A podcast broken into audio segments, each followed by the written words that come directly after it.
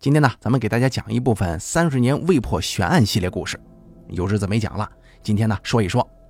本节目作者老虎不是猫，由大凯为您播讲。逼着我在写下这篇文章的前几天呢，刚看了《解救武先生》，想起来若干年前，我们这座城市的飞机场来了个女的，她说自己是刘德华的未婚妻，让机场用飞机把她送到香港去。后来，机场设法联系到了女孩的家人，把她给领走了。那些年，粉丝这个称呼还没有呢，一律叫做追星族。而就是追星族，引发了一个案子。案子发生的时间是九十年代末，新世纪之初。有个女孩上初一，在周五的早上，父亲开车送她上学。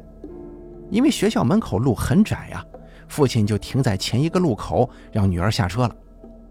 后来，这父亲到了单位，但老师的电话也到了，就问他孩子今天怎么没来上学呢？父亲说：“不可能啊，我送的他呀。”好在学校门口有监控，看见女儿在校门口站了一会儿，来了一个男孩，两个人交谈了几句，女孩就跟着人家走了。这下子可把女孩父亲给吓坏了呀，赶紧报警。警方看了看监控，觉得他女儿是认识对方的。而且对方也没强迫他，他是自愿跟人家走的。就说是不是女儿交了男朋友啊？他们不知道呢。最后还是老师细心，找来女孩平常在班上比较不错的同学询问。那几个女生看见警察来了，有些害怕，支支吾吾的，总算是把事儿给说明白了。这个女孩喜欢谢霆锋，世纪之交那几年，小谢还是很红的。某天，谢霆锋到本市来商演，这个女孩没买到票，但是也去了。门口有个主办方放的很大的箱子，用于小谢的歌迷放给他的礼物。这个女孩就把自己给谢霆锋写的一封信放进去了。过了几天，这个女孩跟同学说，谢霆锋给她回信了，说过几天要接她去香港。同学们听的还挺羡慕她的。然后昨天女孩跟他们说。明天谢霆锋就派人过来接他，他暂时啊还不能跟父母说，等到了香港见到谢霆锋以后再说吧。警察就问：“信呢？”女孩没敢把信往家带，就放在学校的课桌里了。警察一看那信，信纸上头是我们这一所大学的名字，也就是说，这个信纸是大学里的便签纸，信封上有邮局的戳子。警察呢，就先到邮局了解这封信是从哪个信筒收上来的，然后去了大学了解情况。反正经过一番周折吧，最后找到了这个学校监控当中出现的那个男孩的父亲了。他父亲在这所大学里做行政。男孩的父亲说，儿子最近生病了，没上学，应该在家休息呢。可是到家一看，俩孩子都在，坐在那儿看一堆谢霆锋的海报。事情到底是怎么回事啊？这个男孩的父亲喜欢集邮，认识了一个收废品的人，就说如果收到带着邮票的信，就给他送过来。那天女孩把信放进主办方的大箱子里以后，人家基本上都没看，全让这个收废品的给收走了。本来呢，这个女孩信封上就没贴邮票，收废品呢也是夹在里面给了那个集邮的爱好者。而男孩啊，有时候会帮他父亲拆信。把有价值的邮票剪下来，结果他就看见女孩这封信了。好巧不巧的是，这个男孩也很喜欢谢霆锋，于是呢，他就冒充谢霆锋给这女孩写了封信。这但凡有点脑子的人都能看出来是假的，可这个女孩居然信了。两个人书信往来之后，男孩就大胆约这个女孩出来，女孩居然就跟人家走了。不过万幸的是，这个男孩真不是个坏孩子。就是觉得这女的傻的有点可爱呀，怎么我说啥她都信呢？他就跟这个女孩说，自己家是谢霆锋在这设的办事处，先在那儿待会儿，下午再送她到机场。于是两个人啊就在男孩家里头看男孩收集的谢霆锋的海报啊、图片之类的。到了中午，男孩还给女孩煮了一包方便面呢。家长们提心吊胆了快一天了，总算是有惊无险。但是女孩的父亲也反思了一下自己，这总是让孩子念书念书，人都念傻了，一点社会经验都没有，完全不懂得如何保护自己。逼着我亲戚的孩子今年上高一，女孩，超级喜欢李易峰，当然了，是没出事之前啊。有一回说李易峰过生日，他非得送人家礼物，找父母要钱买，父母肯定不同意呀。他是学过画画的，最后说自己画一幅画送给人家。咱先不说这幅画画好了怎么送给人家，咱们单说他画的那个画，那叫一个极难看呢，也不知道他哪来这么大自信。我劝他说画好了拍个照片发到人家微博下头，送个祝福不就完了吗？女孩说不行。一定要画好快递过去。跟他父母说话，他是顾忌，但是跟我说话就没那么多讲究了。当时他指着手机里的李易峰的照片说：“我老公帅不帅啊？啊，帅不帅？我都想好了，以后我们的孩子叫什么名字了？你想听吗？”我觉得这孩子这不就是个神经病吗？只能说，啊，啊，这这这，等你跟他结了婚以后再说呀。美好的东西留到最后分享。以前在天涯论坛上就有个帖子说，很多粉丝送的，比方说鲜花之类的东西啊，最后都扔了，扔垃圾桶里头。这话我信。你送人家东西之前，先想想送的东西有用没用。你都觉得没用的东西，人家也没用，最后只能给了收废品的。这种类型的精神病啊，好在是阶段性的，等过了这个追星的年纪，自己就能好。所有的可笑、疯狂、傻气、激动。最后啊，都会归结到一个词上：青春。接下来再给大家讲下一个故事啊，这是一个忧伤的案子，是我在我们当地的法制栏目当中看到的。说的是有对夫妻有俩儿子，家里的住房本来就不宽裕，到了两个儿子要结婚的时候也没房，没办法呀，就在院子里自建了两间平房，算是勉强帮儿子结了婚。大哥的单位不错，是卷烟厂，赶着最后一批福利分房，弄到个楼房的一居室。小儿子呢，则是一直跟父母在平房里头住着。大概到了两千年前后，平房要拆迁了，虽然是自建房啊，但是最后也算在了拆迁面积之内。不过那个时候不是给房子，都是给现金，等于老两口加上两个儿子，分别给了数目不等的现金。大儿子拿钱又买了一套两居室，把自己以前住的房子租出去了。小儿子这个时候抖了个机灵，他把房屋拆迁款全都放到了股市里，然后一家三口跟父母挤到一起住了。他觉得这笔钱在股市当中一定会大发横财。到了二零一三年的时候，小儿子在股市的钱只剩下不到四万块了。这会儿他儿子也到了要交女朋友、结婚的年纪。小儿子跟父母商量，把父母现在住的两居室让给孙子结婚用，然后父母跟着他们到外头租房子住。父母虽然不愿意啊，但是不能看着孙子因为没房子打光棍吧。最后找到大儿子商量，说：“你们家只有一个女孩，不如啊把最早的那个一居室给让出来，给我们老两口子住吧。你弟弟让他自己到外头租房子去。”大儿子不同意呀，说他弟弟把到手的房子败光了。现在不仅惦记父母的房子，连我的房子也惦记。这些年吃的用的全是父母掏钱，已经占够便宜了。这还没完呢！不行，你们最好啊不要把房子给他，最后连个老窝都没了，他会管你们吗？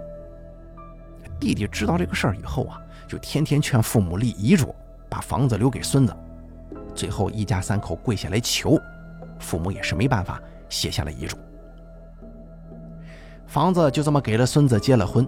老两口跟小儿子在外头租房住，没过多长时间，小儿子就开始挑唆父母找大哥，开始琢磨大哥那套房子。大哥后来知道房子已经给了孙子以后，也不再跟父母来往了，把那套一居室卖了。小儿子一看大哥那小房子让他给卖了，没法惦记了呀，就开始嫌弃父母，变着法儿的逼他们走，这才闹上了法庭。大儿子接受采访的时候说：“父母的做法让他太伤心了，这些年一直让他这个当哥的让着弟弟，可结果呢，老两口钱也没有，房也没有，只能靠租房度日啊。”这个案子既不是悬案，也不是有人命在里头。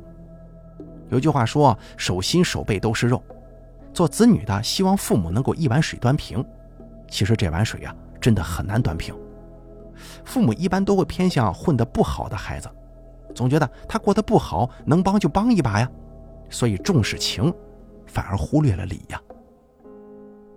以前我一个同事一直说他母亲喜欢大哥，因为大哥有钱，总给他钱或者买一大堆东西。用他的话说，我们到家，我妈就说一句来了，可我大哥一到家，我妈这眼睛都放亮光，恨不得围着他转呢，言语之间很是羡慕嫉妒。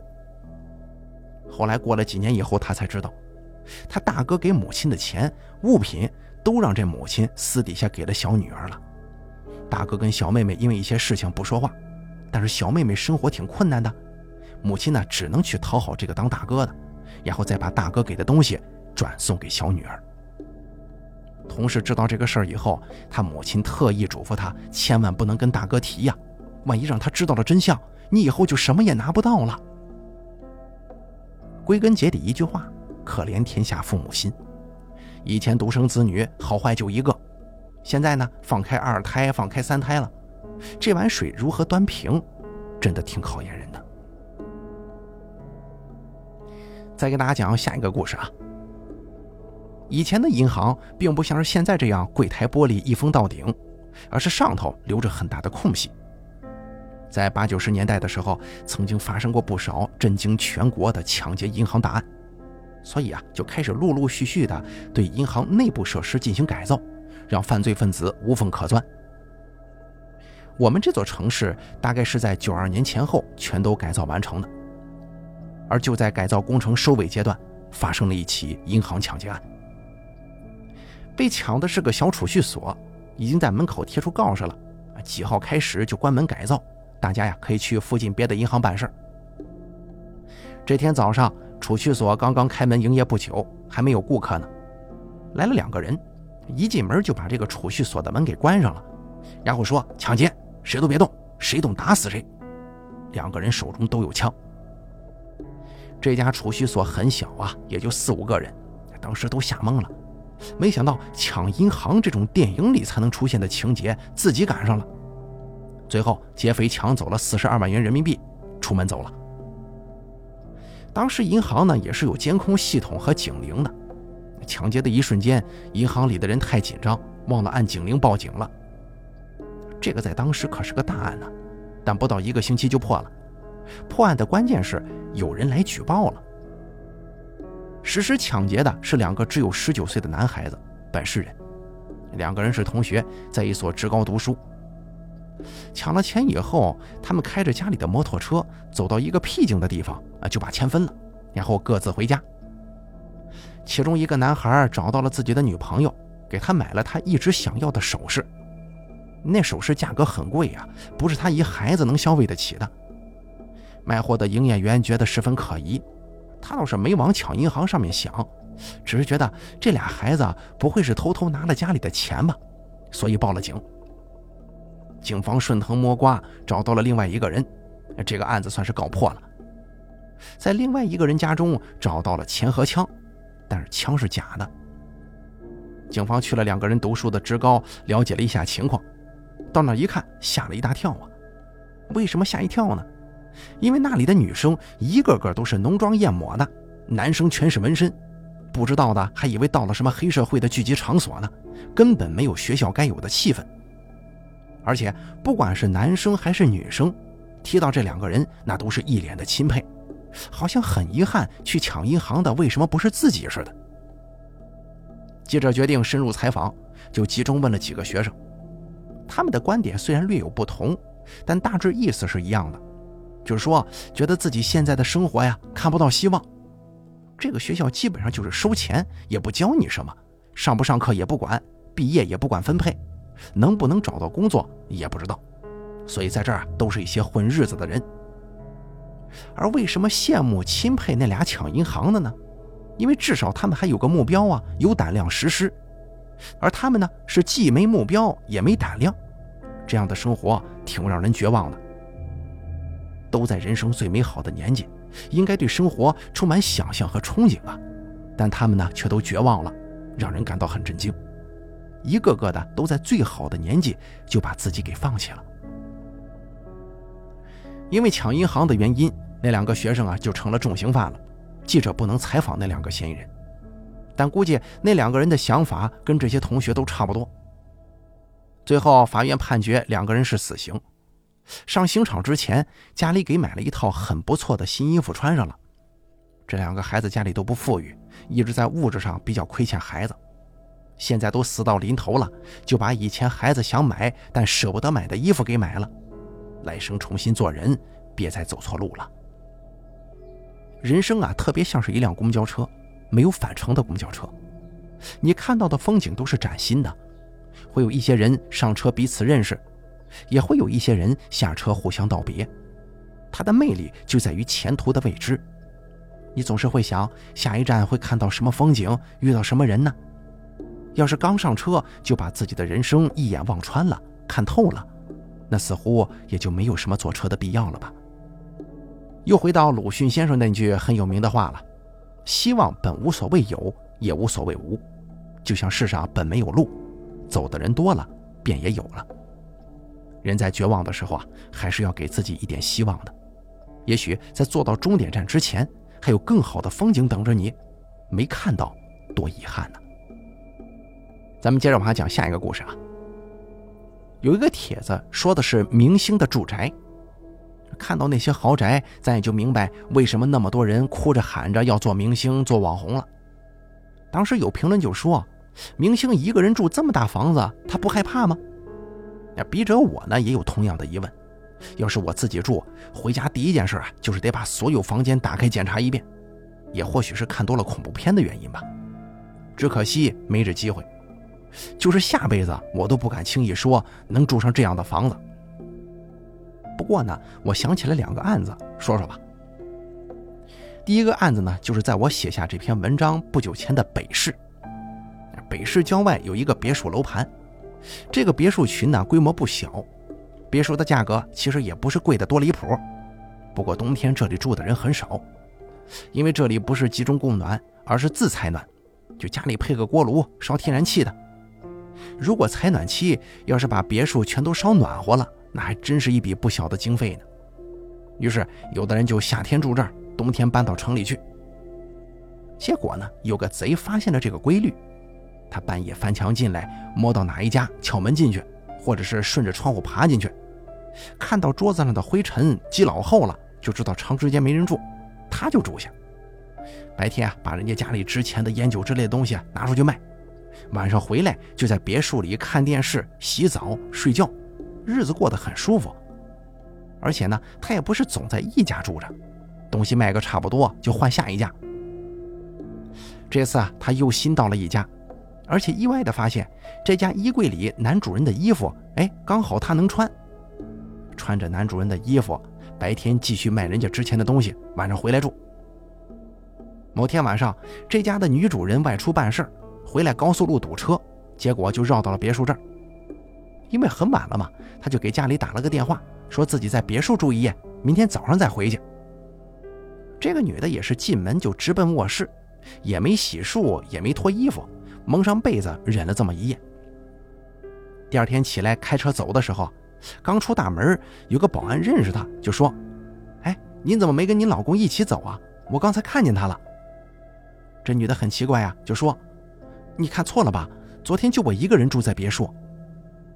保安很肯定地说：“我刚才巡逻过来，正好看见你老公从别墅出来，没看见正脸但是他那件羽绒服我认识呀。”女的一听，觉得更奇怪了，就带着保安又去了家里，这才看清楚家里橱柜里的烟酒全都没了，而且衣柜里老公的羽绒服确实不见了。最后啊，在女的父母住的房间发现有人居住的迹象。于是报了警。随后，警方调了监控，女的确认这个人不是她老公。结果就在晚上回来的时候，把他给抓住了。这个贼呀，晚上睡得太死了，他根本不知道女主人回来了。而这个女士呢，早上又醒得太晚，跟这贼没打上照面，算是阴差阳错的错过了。后来一审问才知道，这个贼冬天就在小区这样很舒服的过，就赶紧通知业主回来清点损失。再说第二个案子啊，这个案子年代很久远了，好像是九十年代初期的事是在东北哈尔滨这边。说是有个男的跟媳妇儿因为某些原因被人劫持了，劫持地点就在自己家里。这个男的父亲曾经做过领导，不过已经退休了。男的跟妻子、孩子、保姆住在一起，是保姆报的警。警方跟武警一起解救人质。但是这位男士的家面积将近有四百平，是在顶层，他自己又花钱做了改造，房间的格局很复杂。保姆是新来的，一时半会儿说不清楚怎么回事。警方就找来他们夫妻的亲戚和朋友，一同回忆房间的布置，同时派人跟劫持者谈判。折腾了一天多的时间，最后还是对方主动放人的。后来啊，警方进到房间内部查看，就说。幸亏是这个劫匪主动放了人，真要是警方强行进入，那屋子修的就跟迷宫似的，等找到人都凉了。这样想想，住个一间屋子半间炕的，在被人劫持的情况下，也不是坏事吧？问题是，谁会劫持一个住一间房子半间炕的人呢？接下来咱们再给大家讲下一个故事啊。这个硫酸毁容案呢，以前咱们讲过。这次说的这个案子，事发地在上海。当年这案子是轰动全国的，我记得那个时候《南方周末》是整版报道过这案子。受害者姓潘，是个很漂亮的上海女孩，中专毕业，也是别人给介绍了一个男朋友。这个人呢，大学毕业。一开始的时候，好像是女的追男的。这女孩的性格是那种开朗活泼型的，男的比较稳重内向。一开始的时候，大家都挺看好这一对儿后来这个女的就觉得两人的性格有些合不来，就提出了分手。但是男的不同意，最后让女的到自己单位再谈一次。这个男的大学专业是化学，在实验室里，男的把硫酸就整个泼到女孩的脸上了，毁容相当厉害。最后这男的被判了死刑。现在之所以不判死刑，可能是因为有民事赔偿那一部分在吧。那个时候大概九十年代初期，好像没有民事赔偿这个太多的说法。这个女的后来是由民间资助去了美国做了整容。我记得记者在机场上还采访过她，那个时候她从美国刚整容回来，心态恢复的也不错。她说本来要整个包着脸的，但后来觉得吧，自己迟早有一天要面对世人的眼光啊，干脆就这样走出来吧，还是挺有勇气的一个女孩。她以前的照片真的很漂亮。我还想起了以前看过的一个案子，一个女的跟男友领证结婚了，两个人一起去驾小学车，结果出了意外，男的没事女的成了植物人，驾校方面也赔偿了，因为男的是女的合法丈夫，赔偿款就全部让这个男士领走了。可是这男的也不在医院守着媳妇儿，因为他知道没希望了。只有女孩的父母天天在医院看着她，而且很快的，他们就听说这女婿已经开始相亲了。女孩的父母也明白呀，闺女这样是好不了了，这早晚也要离婚，干脆还是离了吧。但是要求这个男的把女儿的赔偿款全部拿出来，但是男的找各种理由不给。最后虽然离婚了，但女方父母只拿到赔偿款的一半，于是又开始为另一半继续找这个男的要。最后找到法院，法院也判男的败诉，但是男的就是不执行，不给钱。这个时候，医院发现，那个已经是植物人的女孩竟然怀孕了。但是因为之前已经用了很多药啊，这个孩子是不能要的。但是女方父母找到这男的，说如果不给另外一半钱，他们就让闺女把这孩子生下来，不论是呆是傻，都给这个男的养。这个时候啊，男的都已经准备再次结婚了。最后双方达成协议，女的把孩子打掉，他给另外一半钱。只不过在协商的时候啊，男的说要扣除两万块钱，这份钱呢是他在医院伺候这个女孩的时候所产生的费用。这男的在会计事务所工作，每笔费用他都详细的记录在了一个本子上。从他家出来坐公交车的车费，在医院的饭费，买矿泉水的水费，复印女孩病历的复印费。一笔一笔的记得那叫一个清楚啊！而女方父母不愿意跟这个女婿纠缠了，于是就同意扣除两万，剩下的全部打过来，他们再让医院安排给女儿做那个堕胎的手术。其实这个世界上，自私不是什么不好的事，在爱自己的基础上才能去爱别人吗？但是这两个案子当中，都不仅是没爱情，也没感情，剩下的全是自私，极端的自私。接下来呢，再给大家说下一个故事。说两个案子吧，犯罪分子都有一个共同点，那就是都很辛苦，虽然这辛苦是自己做的。第一个案件曾经改编成过电视剧，说的是内蒙古某座城市的一家银行金库，有个职员在金库做出纳。一般这种地方是两个人一起工作，开门的钥匙也是两个人保管，往下面的支行放款的时候也是一人清点，一人复核。但是规定这东西如果没有得到有效的执行和监督，那不就是一张废纸吗？金库是两个人开门。但出纳只有男的一个人，他呢是个老实人，一直没出过什么错。有一次，他的一个亲戚找到他，说自己在某个地方投资了个项目，问他要不要投点钱呢，以后肯定挣钱。翻来覆去的就把这个男的说动心了，但是他本人没啥钱呢，就动起了金库的主意，擅自从金库当中拿走了三十万现金给了亲戚。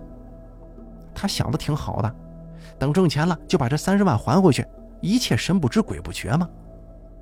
可是万万没想到，这三十万一分都没回来，全赔进去了。这下子，这职员彻底傻眼了，也不知道该怎么办好，就只能自己在金库守着这个秘密。为了不被发现，他既不申请调动，也不敢休息，即使生病了也坚持上班带病工作，这样一干就是几年的时间。期间还因为出众的工作态度。被行里评选了年度优秀员工。到后来，行里看他人的确不错，就调他去一家支行上班。他一直不肯去啊，但这次你无论如何都躲不开了。但是走之前呢，一定要整个核对金库的金额，做工作交接嘛。一旦核对，他拿走的三十万就会被发现。这个人也没办法了，只好跑了。内蒙古警方也是行程数万里，找到了他的落脚点，抓到了他。最后因为盗窃银行金库，枪毙了。第二个案子呀是天津的。天津那边有个国营的首饰厂，丢失了大概五公斤黄金，案子一直没破。偷黄金的人是厂子里的一个职工，向来以老实著称，没有人怀疑过他。这个人把黄金偷出来，也不敢拿到市面上去卖。就藏在他家墙壁的一个夹层里，这个夹层是他自己趁着家里没人的时候自己弄的。就这样，黄金在家中一放就是十几年。